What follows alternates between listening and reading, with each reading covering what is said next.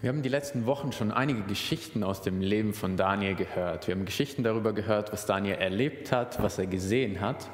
Und wenn man sich so diese Geschichten anschaut und auch den Rest des Lebens von Daniel, dann finde ich, dann wirkt Daniel wie, wie ein Fels in der Brandung. Wie ein Mann, den nichts aus der Bahn werfen konnte. Der täglich mit den mächtigsten Leuten seiner Zeit zu tun hat, die beraten hat und mehr als einen König überdauert hat als Berater. Die Könige kamen, die Könige gingen und Daniel blieb. Oder auch, wenn er mehr als einmal in Lebensgefahr stand. Einmal zum Beispiel, als er in die Löwengrube geworfen wurde, als er in der Gefahr stand, lebendig aufgefressen zu werden von Tieren. Daniel blieb fest, ging seinen Weg, behielt sein Vertrauen auf Gott und ging weiter seinen Weg. Und er war wirklich ein Vorbild für Gerechtigkeit. Er wird in einem Atemzug mit Leuten wie Noah oder Hiob genannt. Also ein Mann, den, den irgendwie nichts aus der Bahn werfen kann, der feststeht wie ein Fels in der Brandung. Und das Spannende ist, tatsächlich gab es doch etwas, was Daniel aus der Bahn werfen konnte. Eine Person, nämlich Gott. Der hat ihm immer wieder den Boden unter den Füßen weggezogen, manchmal sogar wortwörtlich. Und das, obwohl Daniel ja eine total enge Beziehung zu Gott hatte. Wir lesen von Daniel, dass er regelmäßig gebetet hat. Zum Beispiel in Kapitel 6 wird uns berichtet, dass er üblicherweise dreimal am Tag gebetet hat. Ähm, vielleicht auch mehr. Wir sehen, dass Daniel immer wieder gefastet hat, immer wieder Gottes Nähe gesucht hat und dass er mehr als einmal Visionen hatte, Träume hatte, Engel begegnet ist. Und genau diese Visionen und Träume waren das, was Daniel manchmal wirklich den Boden unter den Füßen weggezogen hat, manchmal auch wortwörtlich. Zum Beispiel wird uns erzählt, dass Daniel nach der einen Vision erstmal ein paar Tage krank im Bett lag und sich erholen musste, bevor er wieder seinen normalen Dienst am Königshof machen konnte. Also scheint ihn diese Vision, diese Begegnung echt aus dem Bahn geworfen zu haben. Oder auch in den Visionen selbst wird manchmal berichtet, ähm, dass Daniel ohnmächtig zu Boden sank, dass er zusammenbrach, dass er nicht mehr konnte. Und meistens sind das nur so ganz kurze kleine Sätze durch das Buch hindurch verteilt, bis auf Kapitel 10, wovon wir den ersten Teil gerade gehört haben. Kapitel 10 berichtet uns ganz ausführlich, was mit Daniel geschehen ist, als er diese eine Begegnung mit Gott hatte. Was Daniel erlebt hat, was er gesehen hat. Und Kapitel 10 bildet zusammen mit Kapitel 12 den Rahmen um die letzte große Prophezeiung im Buch Daniel, das Kapitel 11. Das Kapitel 11 hat total viel Inhalt und ist eine sehr, sehr detaillierte Prophezeiung. Und es wird eben eingerahmt von diesen zwei Kapiteln, die gar nicht so viel zum Inhalt der Prophezeiung sagen, sondern die uns eben berichten, was Daniel erlebt hat, wie es ihm erging, was das mit ihm gemacht hat. Und ich möchte euch den zweiten Teil dieses Kapitels noch vorlesen. Den ersten haben wir gerade eben in der Textlesung gehört, damit ihr das vor Augen habt, wenn wir jetzt durch diesen Text gehen. Und ich bitte euch dazu aufzustehen.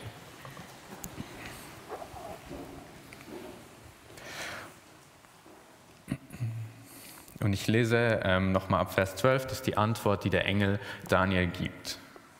Und er sprach zu mir, fürchte dich nicht, Daniel, denn vom ersten Tage an, als du von Herzen begehrtest zu verstehen und anfingst dich zu demütigen vor deinem Gott, wurden deine Worte erhört. Und ich wollte kommen um deiner Worte willen. Aber der Engelfürst des Königreichs Persien hat mir 21 Tage widerstanden. Und siehe, Michael, einer der ersten unter den Engelfürsten, kam mir zu Hilfe. Ihm überließ ich den Kampf mit dem Engelfürsten des Königreichs Persiens. Nun aber komme ich, um dir Bericht zu geben, was dein Volk, wie es deinem Volk gehen wird am Ende der Tage. Denn das Gesicht geht auf ferne Zeit. Und als er das alles mit mir redete, neigte ich mein Angesicht zur Erde und schwieg still. Und siehe, einer, der einem Menschen gleich war, rührte meine Lippen an. Da tat ich meinen Mund auf und redete und sprach zu dem, der vor mir stand. Mein Herr, meine Glieder bebten, als ich das Gesicht hatte, und es war keine Kraft mehr in mir. Wie kann der Knecht meines Herrn mit meinem Herrn reden, da auch jetzt noch keine Kraft in mir ist und mir der Atem fehlt? Da rührte mich abermals der an, der aussah wie ein Mensch und stärkte mich und sprach, Fürchte dich nicht, du von Gott geliebter, Friede sei mit dir, sei getrost, sei getrost. Und als er mit mir redete, ermannte ich mich und sprach, Mein Herr, rede, denn du hast mich gestärkt. Und er sprach, Weißt du, warum ich zu dir gekommen bin? Und jetzt muss ich wieder hin und mit dem Engelfürsten von Persien kämpfen. Und wenn ich das hinter mich gebracht habe, siehe, dann wird der Engelfürst von Griechenland kommen. Doch zuvor will ich dir kundtun, was geschrieben ist im Buch der Wahrheit. Und es ist keiner, der mir hilft gegen jene, außer eurem Engelfürsten Michael. Ihr dürft euch gerne widersetzen.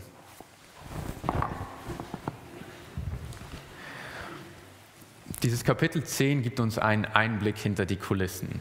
Einerseits hinter die Kulissen dieser sichtbaren Welt, in der wir uns bewegen, in eine geistige Welt mit Engelfürsten, ähm, wo es scheinbar Kämpfe gibt. Aber auch einen Einblick hinter die Kulissen, ähm, was mit Daniel geschieht, wie, wie die Beziehung zwischen Gott und Daniel aussieht, was Daniel erlebt, wenn er eine solche Vision hat, was das mit ihm macht. Und das Erste, dieser Einblick in diese geistige Welt mit den Engelfürsten, klingt meistens spektakulärer und vielleicht auch viel interessanter. Und für manche ist das vielleicht der Grund, warum sie dieses Kapitel total wichtig und spannend finden. Für andere ist das vielleicht der Grund, warum sie dieses Kapitel meiden, weil sie nicht so genau wissen, was sie damit anfangen sollen, was das zu bedeuten hat oder wie sie das vielleicht auch anderen Leuten erklären können, zum Beispiel einem Arbeitskollegen, der nicht an Gott glaubt. Ähm, ich glaube aber, wenn wir uns nur darauf fokussieren, und uns darauf konzentrieren, verpassen wir ganz vieles, was in diesem Kapitel steht.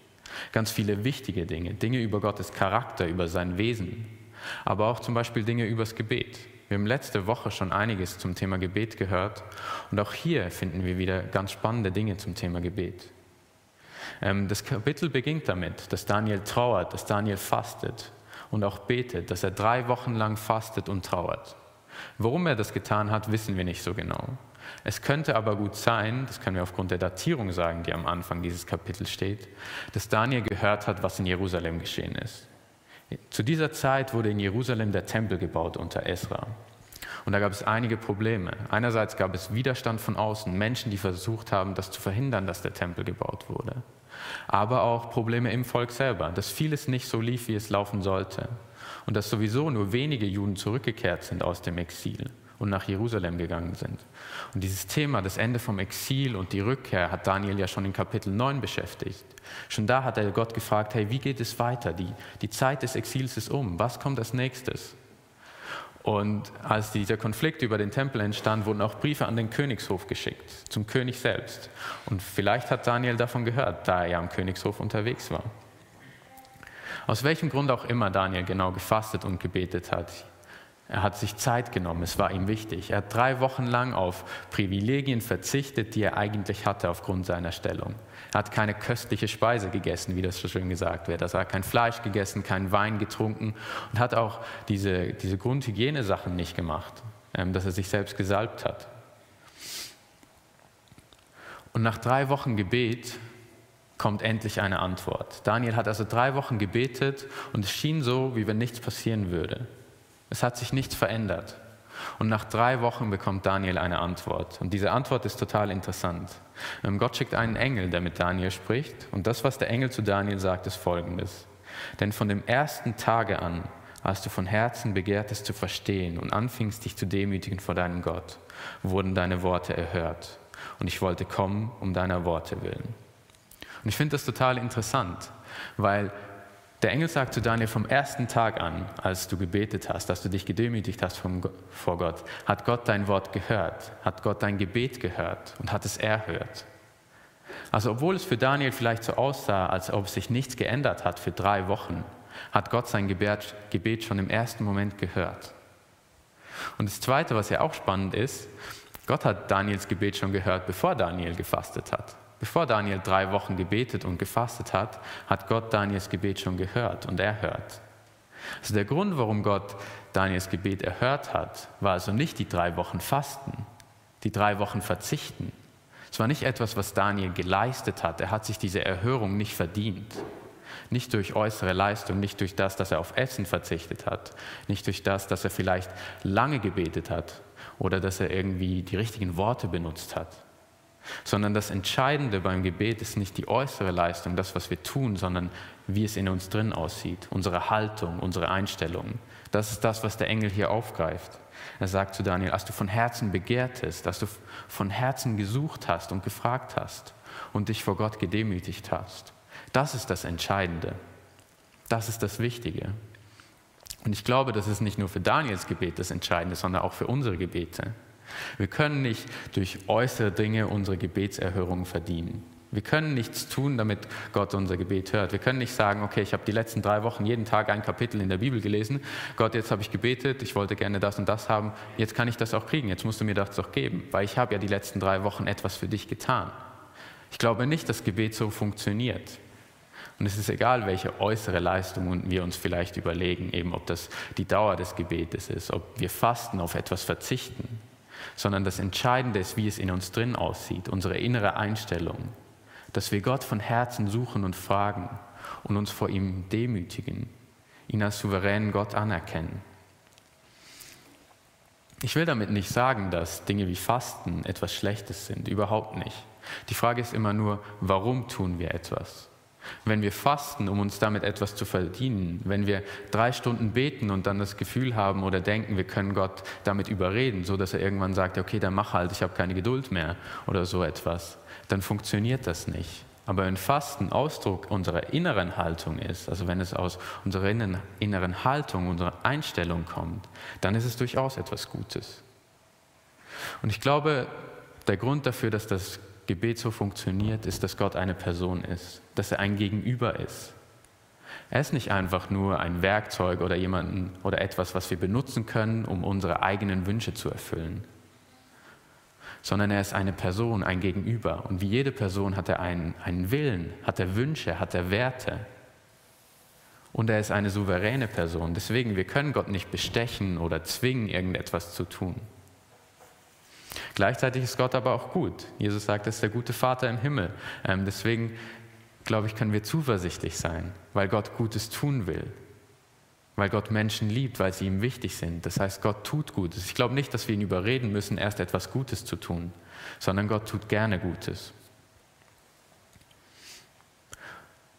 Gott hat also das Gebet von Daniel erhört, schon von Anfang an, auch wenn es nicht so aussah. Und ich meine, Daniel ist, glaube ich, ein Sonderfall, weil Daniel kriegt eine Erklärung dafür, warum sich drei Wochen lang nichts geändert hat.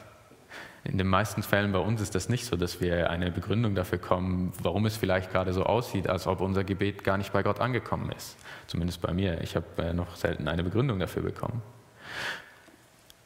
Doch ich will dir versichern, dass Gott deine Gebete hört. Auch wenn du gerade vielleicht in so einer Situation bist, dass du denkst, ich bete, aber mein Gebet geht nur bis zur Decke. Gott hört mich nicht. Ich will dir versichern, dass Gott dein Gebet hört. Denn das Neue Testament sichert uns das zu dass wir durch den Heiligen Geist und durch das, was Jesus getan haben, freien Zugang zu Gott haben. Gott hört dein Gebet. Auf jeden Fall. Und deswegen will ich dich ermutigen, weiter zu beten, auch gerade in solchen Situationen. Nicht, weil mehr Beten mehr bringt, weil mehr Beten Gott dann irgendwann dahin bringt, dass er sagt, ja gut, dann mache ich halt, sondern weil Gebet zu unserer Beziehung gehört, weil Gebet wichtig ist, weil Gebet dein Gespräch mit Gott ist und es eine Säule deiner Beziehung zu Gott ist und meiner Beziehung zu Gott ist. Und weil wir bei ihm unser Herz ausschütten können. Genauso wie wir Freunden immer wieder erzählen, was uns beschäftigt, wenn uns Dinge längere Zeit beschäftigt, können wir das auch bei Gott tun. Deswegen können wir Gott mehr als einmal Dinge sagen und sagen, was uns beschäftigt, was uns bedrückt. Und wir können zuversichtlich sein. Und ich bin überzeugt davon, dass wir eigentlich sicher sein können, dass Gott unsere Gebete hört und dass Gott am Ende handeln wird. Er wird Gutes tun. Vielleicht nicht immer das, was, was wir wollen oder wie wir uns das vorgestellt haben, aber Gott wird handeln und er wird Gutes tun. Denn Gott ist ein souveräner und guter Gott. Gottes Antwort an Daniel ist eine Vision, eine Begegnung, eine total spannende Vision, eine total spannende Begegnung. Ähm, das Erste, was Daniel sieht, ist ein Mann, von dem wir eben gerade gehört haben. Eine Person, äh, die er folgendermaßen beschreibt. Ein Mann, der hatte leinene Kleider an und einen goldenen Gürtel um seine Lenden. Sein Leib war wie ein Topas, sein Antlitz sah aus wie ein Blitz, seine Augen wie feurige Fackeln, seine Arme und Füße wie helle blanke Bronze und seine Rede war wie ein großes Brausen. Das ist einfach eine sehr bildliche Beschreibung, die ausdrücken will, was Daniel erlebt hat, was er gesehen hat. Er will damit einen, einen Mann, eine Person beschreiben, die die Macht ausstrahlt, die Herrlichkeit ausstrahlt, die prachtvoll ist, die majestätisch ist, die glänzt wie, wie Edelsteine, deren Stimme wie die Stimme ist von 10.000 Leuten, wenn sie zusammen etwas sagen. Daniel sieht also eine total prachtvolle, mächtige Person, die in Priesterkleidern unterwegs ist, deswegen die leinenen Kleidern. Und diese Begegnung mit dieser Person, die so, so herrlich ist, die so machtvoll ist, die so groß ist, so anders als alles, was wir uns vorstellen können, ist, ist zu viel für Daniel. Daniel bricht zusammen. Er fällt ohnmächtig zu Boden. Er hält diese Begegnung nicht aus. Er kann nicht bestehen. Es ist einfach zu viel für ihn. Und ich finde das total spannend, weil diese Reaktion ist etwas, was wir an anderen Stellen in der Bibel auch sehen. Wir sehen genau dasselbe bei Jesaja, bei Hesekiel, bei diesen beiden Propheten, aber auch bei Apostel Johannes, als er in der Offenbarung beschreibt, wie er Jesus begegnet ist. In all diesen Fällen ähm, ist diese Begegnung für die Menschen kaum auszuhalten. Es ist zu viel. Sie fürchten sich. Sie haben Angst zu sterben. Auch Daniel sagt ja später dann, dass ihm keine Kraft geblieben ist, dass ihm kein Atem mehr geblieben ist. Also scheinbar war diese Begegnung so, so krass für ihn, dass sie ihn an den Rand des Todes gebracht hat, dass er es kaum ausgehalten hat. Und ganz besonders spannend ist, wenn wir diese Begegnung mit der vergleichen, die Johannes ähm, in der Offenbarung hat mit Jesus. Weil Johannes beschreibt seine Begegnung mit dem auferstandenen Jesus mit praktisch den identischen Worten wie diese Person aussah, wie sie gewirkt hat. Und auch seine Reaktion ist, ist praktisch identisch. Er sagt nämlich, ich fiel wie tot zu seinen Füßen. Das war seine Reaktion, als er Jesus gesehen hat. Ob jetzt das in beiden Fällen Jesus war, ob also Daniel Jesus gesehen hat oder wen Daniel gesehen hat, weiß ich nicht genau. Nur, dass die Beschreibung total ähnlich ist. Also vielleicht hat Daniel Gott selbst gesehen oder Jesus. Vielleicht hat Daniel aber auch einfach einen Engel gesehen. In beiden Fällen, egal wer es war, wird sichtbar, wie groß Gottes Herrlichkeit ist, wie groß Gottes Macht ist, wie groß Gottes Majestät ist. Denn wenn Daniel Gott selbst gesehen hat, ist das selbstverständlich, dann ist es klar. Auch aber selbst wenn er einen Engel gesehen hat, dann ist ja das, was Daniel hier erlebt hat und seine Reaktion auf das, was er gesehen hat, eigentlich nur ein Bruchteil von dem, was passiert wäre, wenn er Gott begegnet wäre. Denn Gottes Herrlichkeit, Gottes Macht, Gottes Größe wäre dann um Vielfaches größer als die von diesem Engel. Und ich finde eben, wie gesagt, ich finde das total faszinierend, weil Daniel war ja, war ja nicht so, dass Daniel Gott nicht kannte. Daniel hatte mehr als einmal eine Vision, wo er Engel sah, wo er Einblick in diese himmlische Welt bekommen hat. Daniel war ein Mann, der ein Vorbild war für Gerechtigkeit, der eben in einem Atemzug genannt wird mit Leuten wie Hiob oder Noah. Und trotzdem passiert das mit ihm in dieser Begegnung. Trotzdem ist diese Begegnung fast zu viel für ihn. Kann er fast nicht bestehen. Und ich glaube, wenn wir heute Gott begegnen würden auf eine ähnliche Art und Weise, wenn Gott uns seine Herrlichkeit, seine Macht, seine Größe so offenbaren würde, würde es uns genauso gehen. Weil Gott einfach so ist, weil Gott immer noch derselbe ist. Gott ist einfach so groß, so herrlich, so wunderbar, so vollkommen, so majestätisch, so prachtvoll und strahlt all diese Dinge aus. Und ist einfach so, sodass dass alles, was unvollkommen ist, kaum bestehen kann in seiner Gegenwart. Und es geht nicht darum, dass Gott Daniel schaden will. Also Gott will Daniel hier keine Angst machen, sondern es ist einfach Gottes Wesen, das diesen Effekt hat auf Menschen, weil er diese Macht und diese Herrlichkeit ausstrahlt. Und ich finde, das weckt die totale Ehrfurcht, wenn wir uns das vorstellen und uns Gedanken darüber machen. Und Ehrfurcht ist, glaube ich, auch eigentlich das richtige Wort dafür, weil es geht nicht um Angst. Angst und Ehrfurcht ist nicht dasselbe. Ehrfurcht bedeutet einfach anzuerkennen, dass Gott eben genau so ist, dass er diese prachtvolle Majestät hat, dass er der Herrscher dieses Universums ist und dass er souverän ist, sei es beim Thema Gebet oder auch sonst. Wie gesagt, es geht nicht um Angst. Denn Gott ist nicht wie ein tyrannischer Herrscher, zu dem man sich kaum in den gleichen Raum traut, weil man nie so genau weiß, ob man am Ende wieder rauskommt oder ob man dann irgendwie getötet wird aus irgendeinem total unwichtigen Grund. Sondern Gott ist gut und Gott interessiert sich für die Menschen. Gott liebt die Menschen. Und das Erste, was von Gottes Seite bei solchen Begegnungen kommt, ist Ermutigung. Ein Fürchte dich nicht, du musst keine Angst haben. Und auch Daniel wird es hier zugesprochen, fürchte dich nicht. Gott sieht Daniel. Daniel ist nicht einfach nur ein Werkzeug für Gott, ein, ein Sprachrohr, wo quasi die Botschaft reingeht und die Botschaft wieder rauskommen soll. Also dass Daniel einfach diese Vision hat und dass er diese Vision dann weitergibt, egal was das mit Daniel macht. Gott sieht Daniel und Daniel ist wichtig für Gott. Es ist wichtig für Gott, wie es Daniel geht, was ihn bewegt, was das mit ihm macht. Und so lässt er ihm ausrichten durch den Engel, Daniel, du bist viel geliebt. Daniel, du viel geliebter Mann. Und dieses Wort viel geliebt, ähm, das hebräische Wort meint kostbar, meint wichtig, meint wertvoll. Das wird auch benutzt, um zum Beispiel kostbare goldene Becher zu beschreiben oder kostbare Kleider. oder ähnliches. Also Gott lässt Daniel hier also sagen, Daniel, du bist wichtig für mich, du bist wertvoll, du bist kostbar. Und das Schöne ist, Gott sagt das nicht einfach oder lässt es ausrichten durch einen Engel und sagt Daniel, ja eben Daniel, du bist mir wichtig, sondern Gott handelt auch so. Gott zeigt es in seinem Tun. Wir sehen das im ganzen Leben von Daniel, dass Gott seine Liebe gezeigt hat, dass Daniel ihm wichtig war. Er hat Daniel sein ganzes Leben hindurch bewahrt. Von Anfang an hat er ihn beschützt bis zum Ende. Es ist nicht selbstverständlich, dass man die Eroberung der eigenen Stadt überlebt. Es ist nicht selbstverständlich, dass Daniel diese Reise nach Babylon überlebt hat.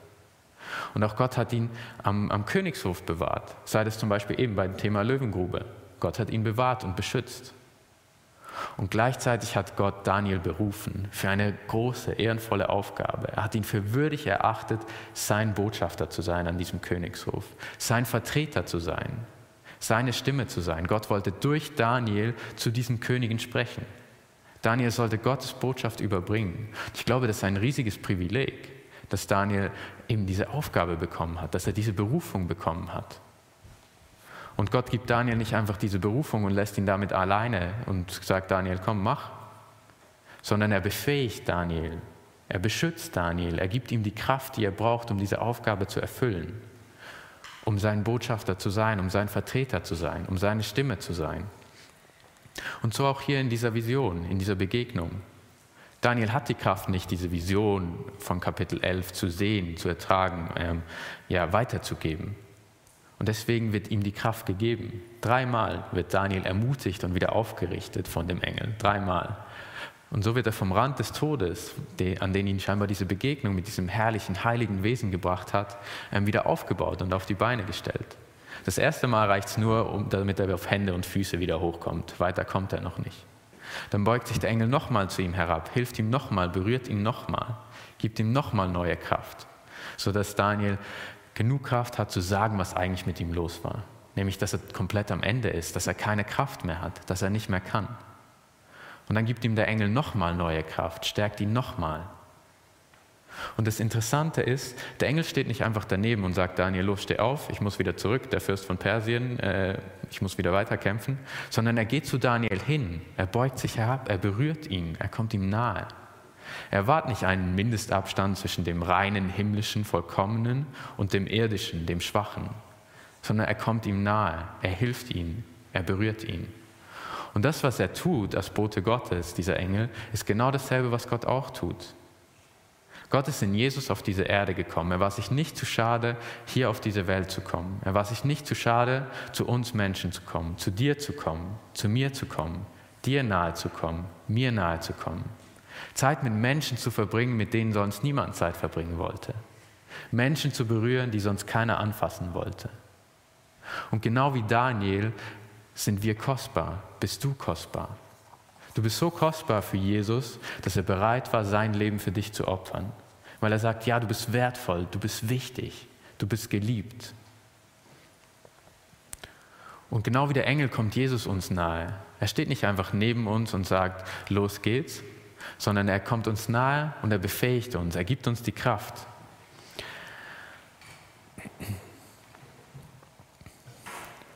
Er gibt uns die Kraft, seine Botschafter zu sein. Denn auch wir haben diesen selben Auftrag wie Daniel. Auch wir sind Vertreter Gottes.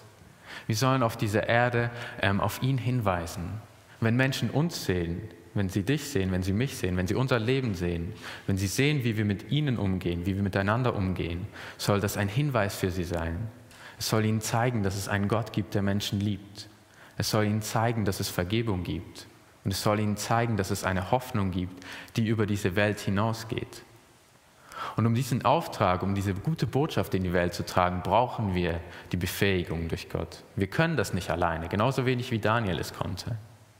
Und das Schöne ist, dass Gott uns diese Befähigung gibt, dass er uns die Kraft gibt, die Geduld, die Liebe und all das, was wir brauchen, sodass wir wie Daniel sagen können, denn du hast mich gestärkt. Das ist das, was Daniel am Ende sagt, bevor er quasi dann die Vision bekommt. Er sagt, rede mit mir, jetzt kann ich es wieder. Nicht, weil ich mich erholt habe, sondern weil du mir die Kraft gegeben hast. Und genauso ist es bei uns. Wir können diese Auf, diesen Auftrag, diese, dieses große Privileg, was wir haben, nämlich dass wir Vertreter Gottes sein können auf dieser Erde, dass wir Menschen auf Gott hinweisen können, nur erfüllen, wenn er uns befähigt. Und natürlich können wir das nicht perfekt und wir werden das nie perfekt können.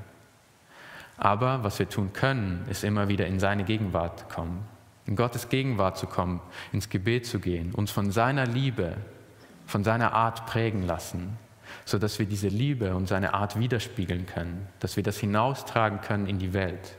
Und ich bin überzeugt davon, dass er uns immer wieder befähigen wird, dass er uns immer wieder die Kraft geben wird, die Geduld, die Liebe, die wir brauchen, damit wir das tun können. In diesem Kapitel steckt also viel mehr als nur ein Einblick jetzt in irgendeine geistige Welt, in ein, ein Einblick in, in die Kämpfe zwischen Engelfürsten, sondern darin wird Gottes Charakter sichtbar. Es wird darin sichtbar, dass Gott ein, ein Gott ist, der herrlich ist, der mächtig ist, der wunderbar ist, der vollkommen ist, der alles übersteigt, was wir uns vorstellen können, dessen Majestät alles übersteigt, was es hier gibt, der der souveräne Herrscher ist in dieser ganzen Welt. Und dass gleichzeitig dieser Gott, der so mächtig, so groß und so anders ist, ein Gott ist, der Menschen liebt, der Menschen befähigt, der Menschen Wert zuspricht, der zu dir sagt, du bist wertvoll, du bist wichtig. Egal, ob du wie Daniel am Boden liegst und gerade gar nichts tun kannst oder ob du vielleicht sagst, eigentlich läuft alles ganz gut. Auf jeden Fall sagt Gott zu dir, du bist wertvoll, du bist wichtig. Und er liebt die Menschen, indem er Menschen beschützt und befähigt und indem er ihnen etwas anvertraut, indem er uns etwas anvertraut hat, nämlich seine Vertreter zu sein, seine Botschafter zu sein und indem er, indem er uns dafür befähigt. Ich will zum Schluss trotzdem noch kurz was sagen zu den Engelfürsten und das verbinden mit dem, was ich gerade gesagt habe. Ich weiß auch ganz, nicht ganz so genau, was jetzt mit diesem Engelfürsten von Persien ist und was jetzt der genau alles gemacht hat und was nicht. Aber ich glaube, was, was sicher ist und was Christen durch die ganze Zeit hindurch geglaubt haben, ist, dass es eine unsichtbare Welt gibt. Eine Welt, die wir normalerweise nicht sehen, wo es gute und böse Mächte gibt, wo es Engel und Dämonen gibt und wo der Widersacher wirkt, Satan. Davon waren Christen immer überzeugt. Und vielleicht gibt es heute weniger Leute, ähm, die das glauben, die, oder viele, die daran zweifeln, aber trotzdem bin ich davon überzeugt, dass es das gibt. Denn es gibt einen Gott, also gibt es auch andere geistige Wesen. Und ebenso gibt es einen Konflikt zwischen Gut und Böse. Das Böse lehnt sich auf gegen Gott.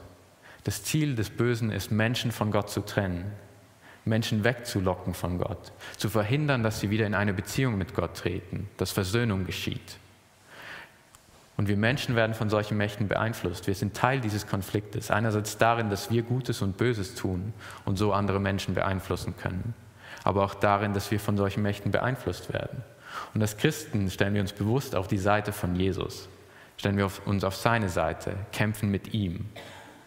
Und wenn ich sage kämpfen, meine ich damit nicht, dass wir irgendwelche ja, Gewalt benutzen oder irgendetwas oder dass wir groß etwas tun können. Denn alles, was wir tun können, geschieht in seiner Autorität weil Jesus die Macht hat, weil Jesus der Sieger ist. Und wenn wir etwas bewirken wollen in dieser Welt, in, der, in dieser Welt oder auch in der geistigen Welt, dann brauchen wir seine Hilfe, müssen wir uns auf seine Macht berufen. Und genauso wie unser Leben beeinflusst wird von Jesus und von den guten Mächten, wird auch, haben auch die bösen Mächte Einfluss auf jeden Menschen. Und ob jetzt der Engelfürst für Persien quasi ein Engel war, der für, nur für Persien zuständig war oder für den König von Persien oder etwas ähnliches, eben wie gesagt, weiß ich nicht, was genau seine Aufgabe war. Aber was mir logisch erscheint in dem Zusammenhang ist, dass gerade die bösen Mächte Menschen versuchen, ähm, ja für sich zu gewinnen, die Macht haben. Dass besonders Herrscher in der damaligen Zeit oder auch Politiker heute oder andere Menschen, die in Positionen sind, wo sie Macht haben, in Gefahr stehen, davon beeinflusst zu werden, weil sie ganz vielen Menschen schaden können, weil sie Einfluss über andere Menschen haben.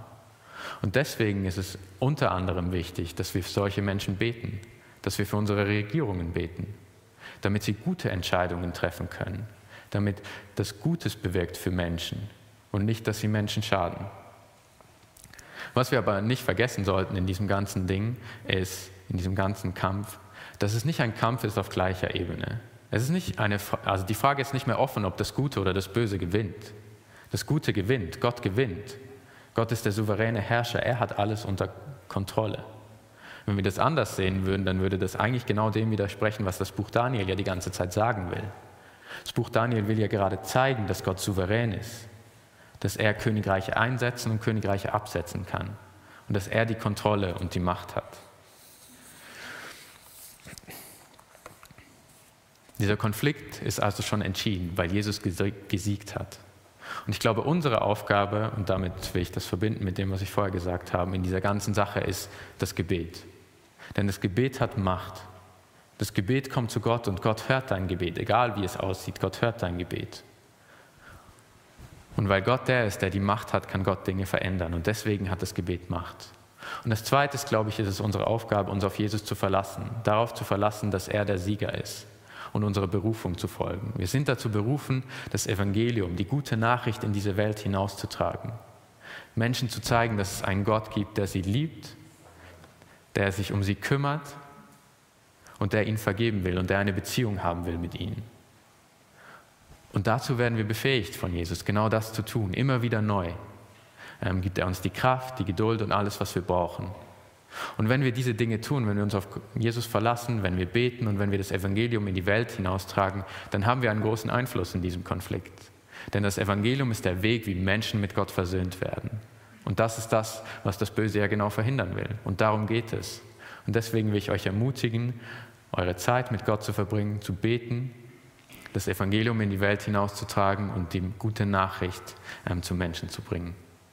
Amen.